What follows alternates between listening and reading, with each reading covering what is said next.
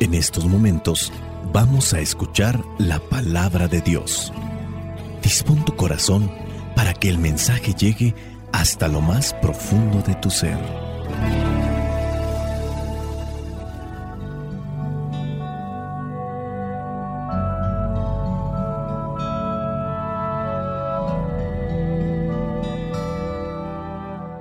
El Evangelio que la iglesia nos presenta en esta celebración, fiesta de la presentación del Señor corresponde a Lucas capítulo 2 versículos del 22 al 40.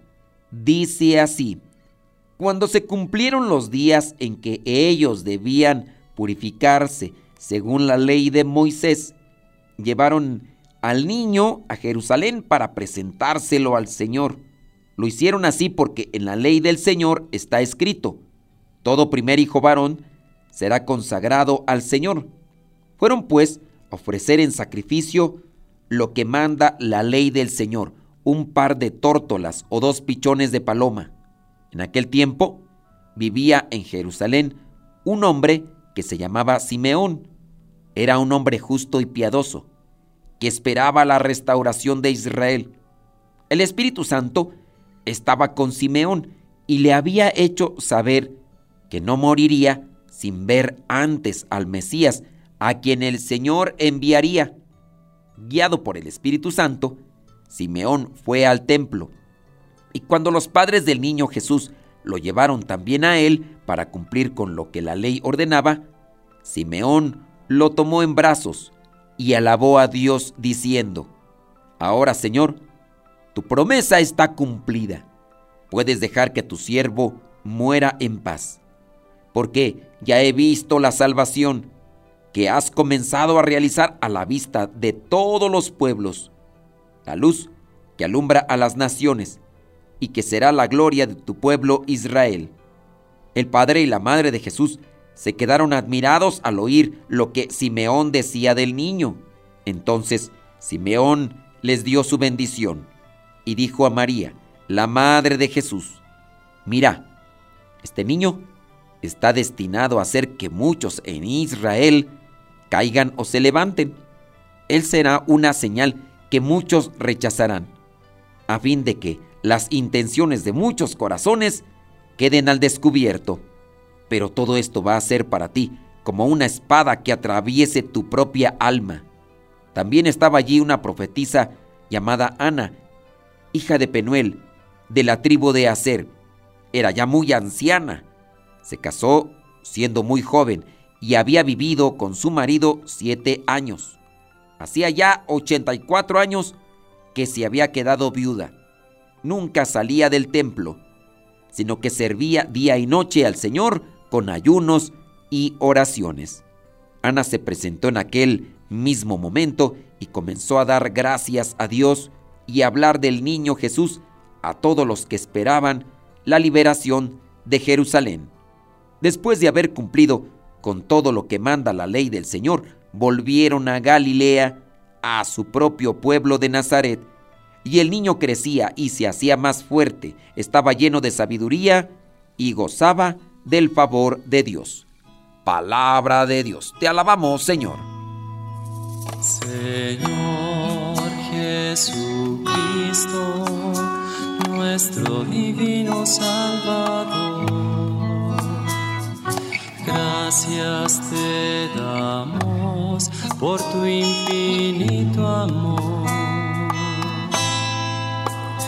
Te escuchamos en la palabra, te recibimos y adoramos en la Eucaristía, te servimos en los hermanos.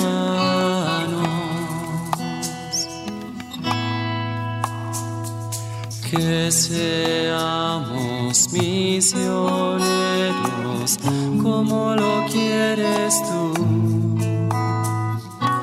enseñando a los hombres el fuego de tu amor. El Evangelio del día de hoy nos da a conocer la presentación de Jesús en el templo.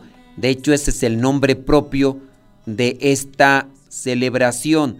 No es tanto de la Candelaria o de otros títulos que se utilizan. Según la tradición judía, un niño recién nacido debía ser presentado en el templo 40 días después de su nacimiento para ser purificado. Las mismas mujeres también tenían que ser purificadas, ya que según la tradición judía, todas las personas que tenían contacto directo con la sangre, con alguna persona leprosa o con algún muerto, quedaban impuros. Aún así con la sangre, o en el caso del niño, tenían que ser purificados. María y José llevaron a Jesús al templo y lo presentaron ante el sumo sacerdote y ofrecieron lo que fue aquella ofrenda, un par de pichones o tórtolas, o palomas si se quiere entender de mejor manera. En este episodio del Evangelio se reflejan varios temas importantes en la vida de José y María y de Jesús. Primero, muestra la obediencia y la fe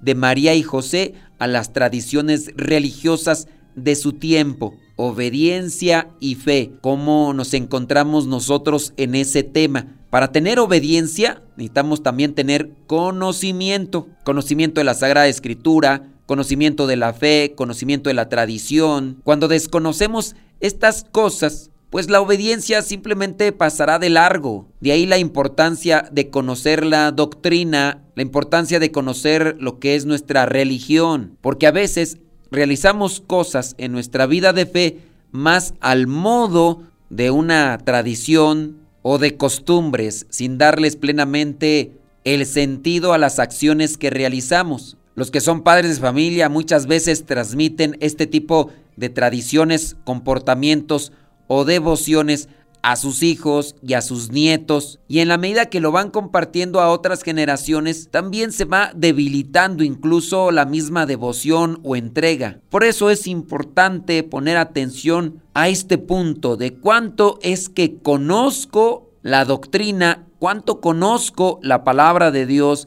cuánto conozco mis devociones o las tradiciones o cuánto me preocupo por ellas. Muchas personas se quejan o empiezan a renegar cuando en las actividades dentro de la iglesia se les pide como requisito participar de retiros donde aprenderán, donde conocerán más de la palabra de Dios o también cuando van a recibir un sacramento porque piensan que es algo que no sirve para nada, pero no lo ven como un conocimiento que puede servirles para vivir mejor la tradición, la voluntad de Dios y aquello que ha servido como una estructura religiosa a otros para poderse entregar mejor a Dios. Remarcamos pues el punto.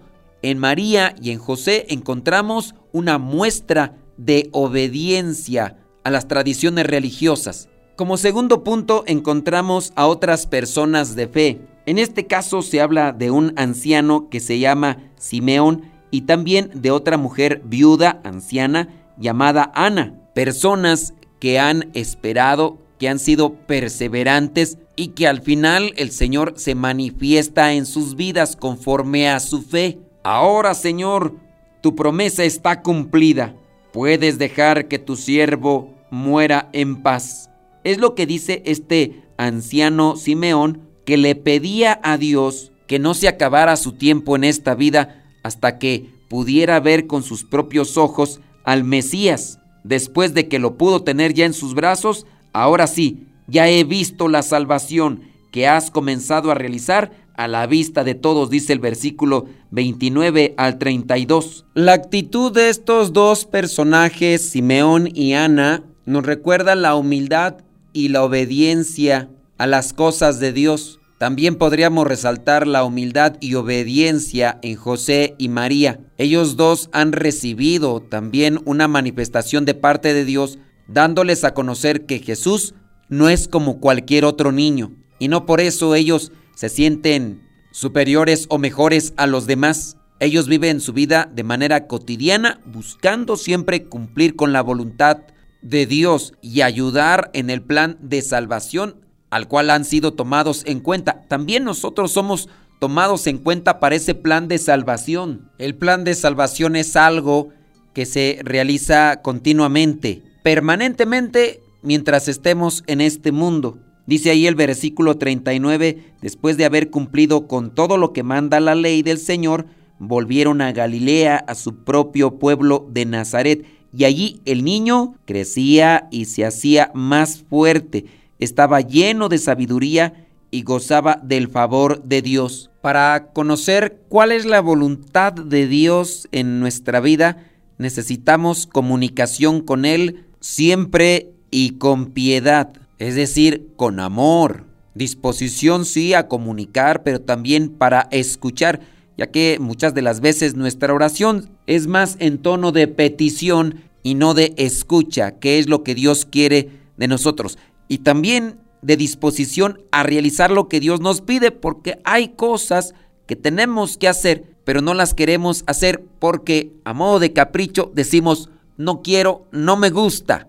Y ciertamente la voluntad de Dios muchas veces en nuestra vida tiene un sabor amargo, agridulce, y por eso es que se prefiere dejarse a un lado y buscar más lo que da placer, aunque a la larga traiga sus consecuencias amargas. Dejarnos guiar por nuestro egoísmo nos lleva al fracaso de manera personal y también de manera familiar. Nos hace falta humildad como lo tenía Simeón, como lo tenía Ana, como lo tenía José, como lo tenía la Virgen María. Trabajemos en ello buscando esa virtud, con la oración constante, con el consejo sabio. No nos dejemos llevar por lo que dice nuestro orgullo, nuestro resentimiento, nuestra soberbia, ni mucho menos por los comentarios que están desconectados de la voluntad de Dios que también escuchamos en personas conocidas o acercadas a nosotros. Distingue entre la voz de Dios y la voz del diablo. Recuerda que incluso en algunos de los apóstoles, principalmente podemos decirlo en Pedro, este apóstol muy querido del Señor, en él se manifestó la voz de Satanás cuando quiso que Jesús no hiciera la voluntad de su Padre. Y Jesús lo calla tajantemente diciéndole, apártate de mí, Satanás, porque tú no piensas como Dios, sino piensas como los hombres. Pidámosle al Espíritu Santo también sabiduría para distinguir esas voces del demonio que se infiltran en cualquier ser humano que esté desconectado con Dios, porque ahí Pedro, el apóstol, estaba más apegado a una convicción o voluntad de Satanás y no a la voluntad de Dios, que ciertamente fue dolorosa, fue amarga, pero fue victoriosa, fue gloriosa, fue un poco de dolor para después tener la gloria eterna. Conozcamos la palabra de Dios, conozcamos la sana tradición, vivamos con una purificada devoción estas costumbres y acerquémonos al cumplimiento de lo que es la palabra bendita que nos asegura alcanzar la salvación por la misericordia de Dios. Hoy celebramos la presentación de Jesús y en muchos lugares se llevan a cabo celebraciones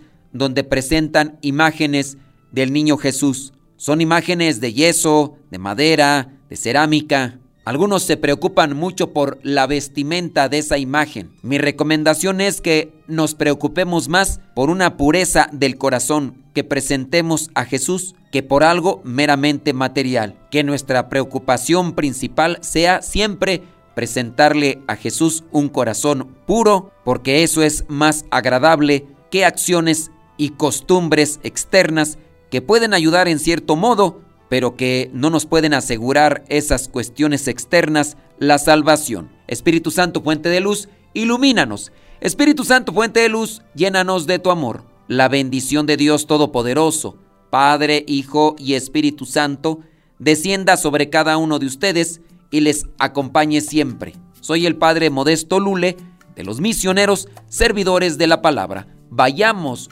a vivir el Evangelio. Lámpara es tu palabra para mis pasos, luz en mi sendero. Lámpara es tu palabra para mis pasos, luz en mi sendero. Luz, tu palabra es la luz